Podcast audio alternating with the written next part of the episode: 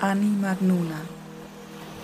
Ein Podcast über Mut, Hingabe und Reiselust. 26. August 2014. Es riecht nach Benzin. Das ist nicht weiter verwunderlich, schließlich stehst du an einer Tankstelle. Im Augenwinkel siehst du, wie die Autos über die Autobahn rasen. Deine Aufmerksamkeit gilt aber der Tür des kleinen Shops und denjenigen, die dort hinein bzw. herausgehen. Äh, bonjour, Monsieur. Mm, Excusez-moi, versuchst du es in deinem noch ganz schön holprigen Französisch. Fahren Sie vielleicht zufällig Richtung Paris und würden mich ein Stück mitnehmen? Die meisten schütteln einfach mit dem Kopf. Andere schauen dich schockiert und beunruhigt an. Einige lächeln dir aber auch nett zu und sagen, fast entschuldigend, dass sie leider in die andere Richtung müssen. Es läuft nicht so gut, wie du es dir erhofft hattest.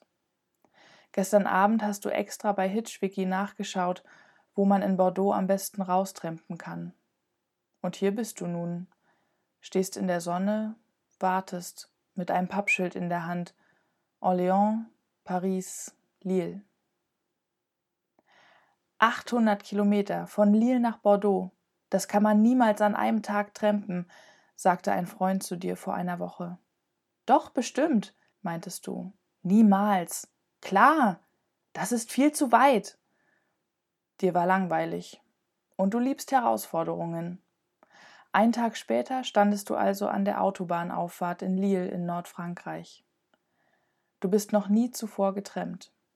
Aber irgendwann ist eben immer das erste Mal.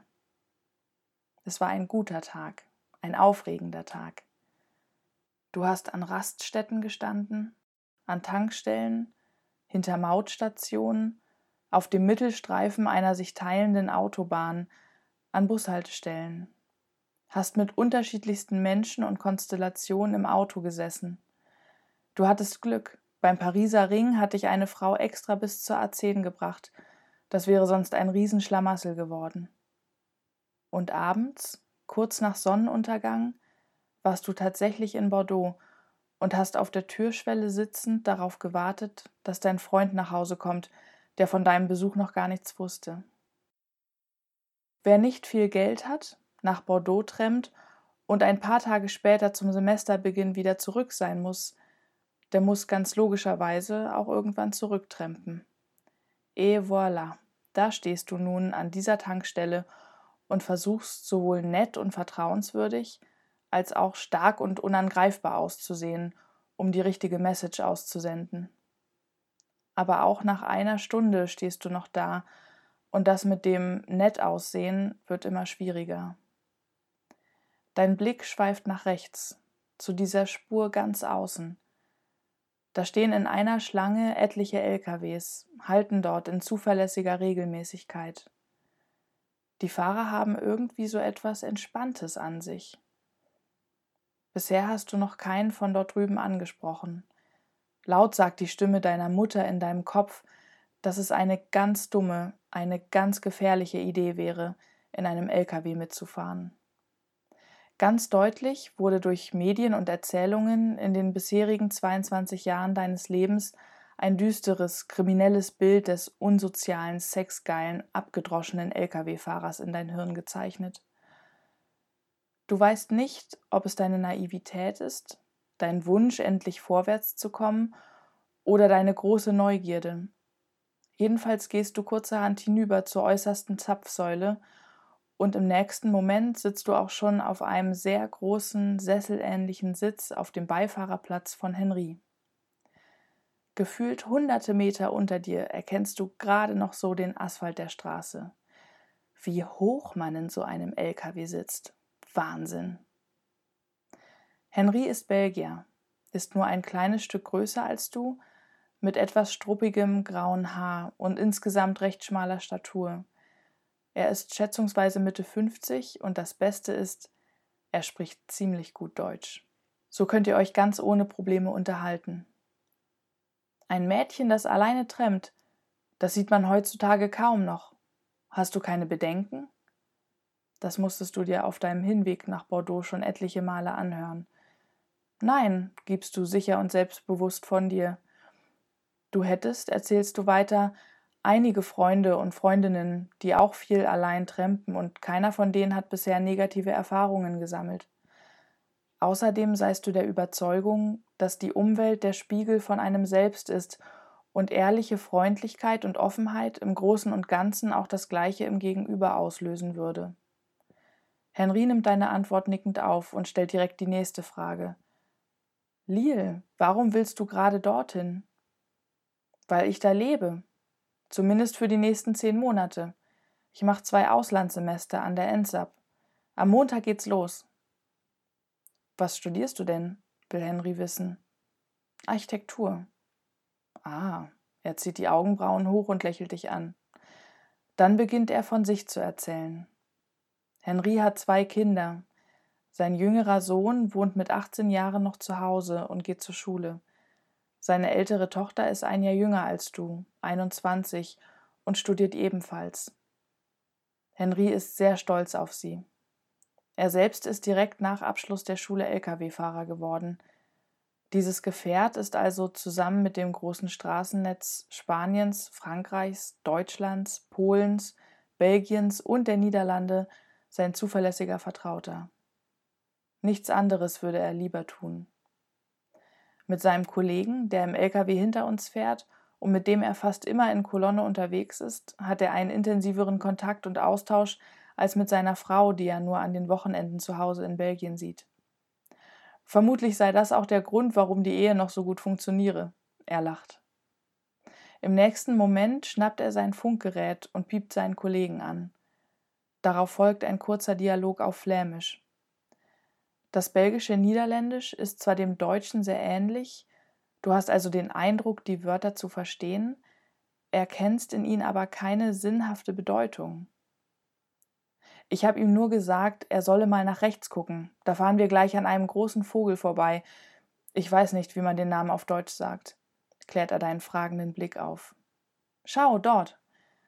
Du guckst nach rechts und in dem Moment fahrt ihr an einem wirklich großen Greifvogel vorbei, der majestätisch auf einem Zaun neben der Autobahn thront.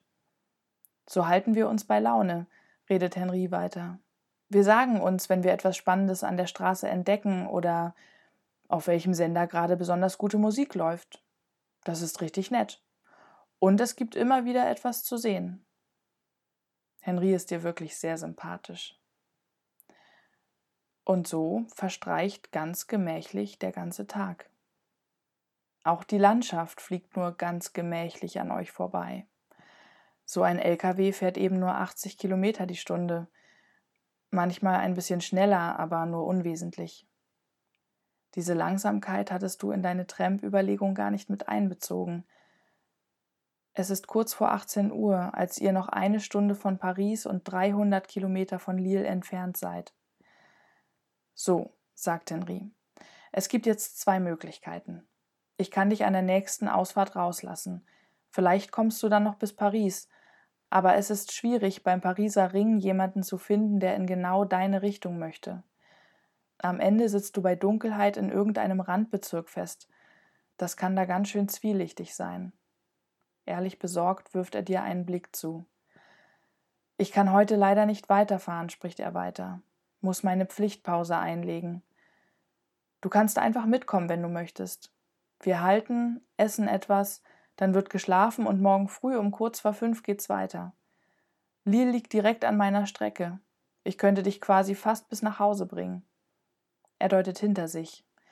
Er hat nicht nur das im Fahrerhäuschen immer eingebaute schmale Hochbett, sondern noch ein zweites Bett direkt hinter den Sitzen.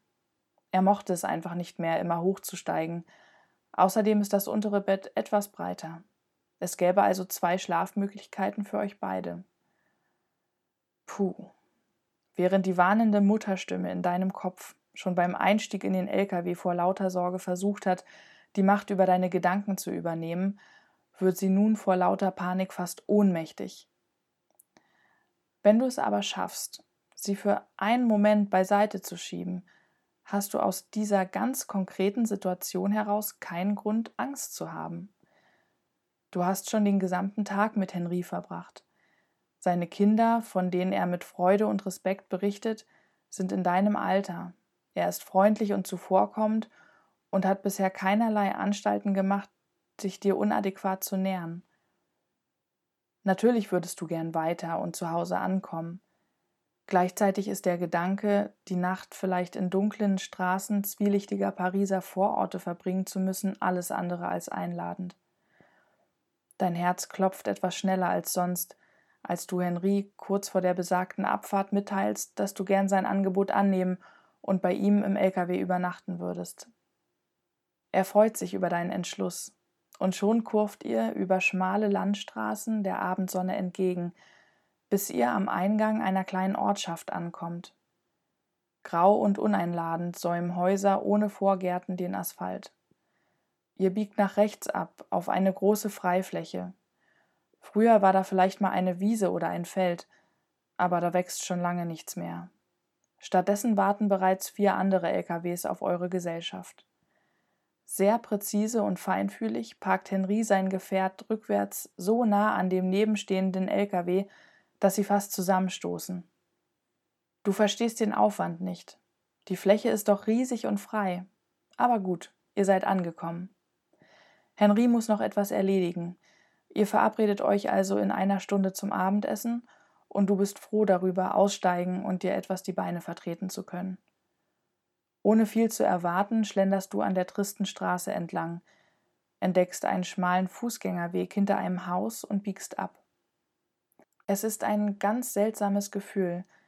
Als würdest du durch einen Farbfilter laufen, wandelt sich das fahle Grau über ein erstes scheues Blau-Grün von Tannennadeln und durch die Hitze des Sommers recht mitgenommene Hecken in ein immer kräftigeres und allumfassenderes bis hin zu einem übermäßig saftigen Grün in Wiesen, Gärten von Eichen und Birken, und während es vorne noch so schien, als wäre es hier tot und ausgestorben, siehst du hinter den Häusern Kinder Fußball spielen, Frauen spazieren gehen, Familien im Garten sitzen, Männer in der Einfahrt schwatzen.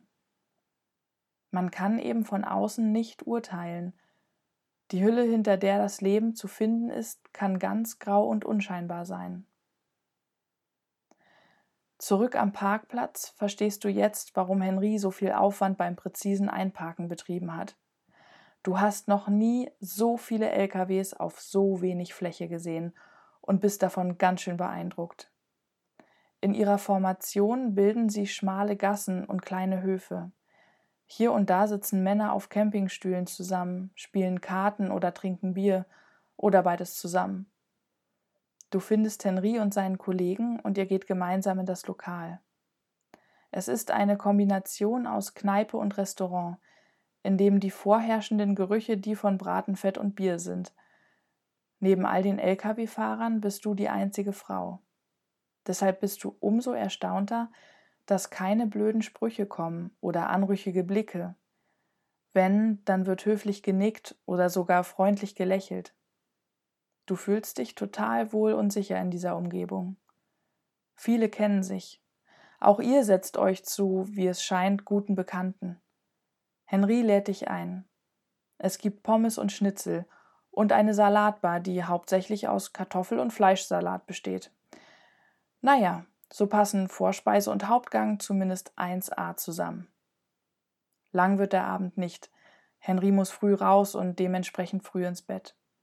Ihr zieht die Gardinen zu, du krabbelst ins obere Bett und schläfst ziemlich schnell ein.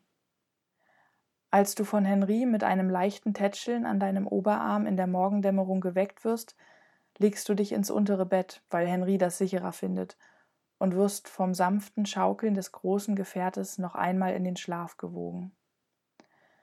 Später setzt du dich wieder zu ihm nach vorne, bekommst Tee.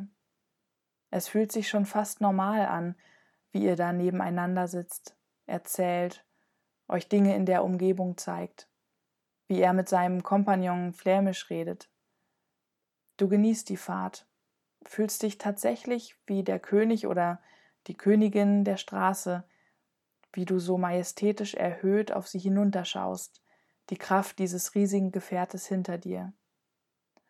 Und so bist du fast ein bisschen traurig, als ihr am späten Vormittag die Ausfahrt nach Lille nehmt.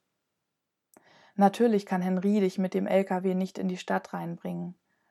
Aber einige Meter hinter der Ausfahrt gibt es eine Metrohaltestelle, die dich im Handumdrehen zu dir nach Hause bringen wird. Was für ein Luxus. An der Straße, die ihn wieder hinunter zur Autobahn bringt, hält er an, um dich rauszulassen. Hektisch packst du deine Sachen. Mach ganz entspannt, sagt Henry. Dann müssen die hinter uns eben kurz warten. Was sollen sie schon machen? und zwinkert dir zu. Du weißt gar nicht, wie du ihm danken sollst, umarmst ihn kurz, stolperst mit deinem großen Rucksack die Treppe runter, lächelst, winkst und schon ist er wieder weg und du auf dem Weg zur Metro. An der Autobahnbrücke bleibst du noch einmal stehen, schaust hinab auf die rechte Spur zu den großen behäbigen Fahrzeugen, hinter denen sich eine ganz eigene Welt befindet, in die du kurz Einblick erhalten durftest. Ach Leben, du wunderschönes, mich immer wieder herausforderndes und mit Glück und Liebe beschenkendes Mysterium, ich danke dir.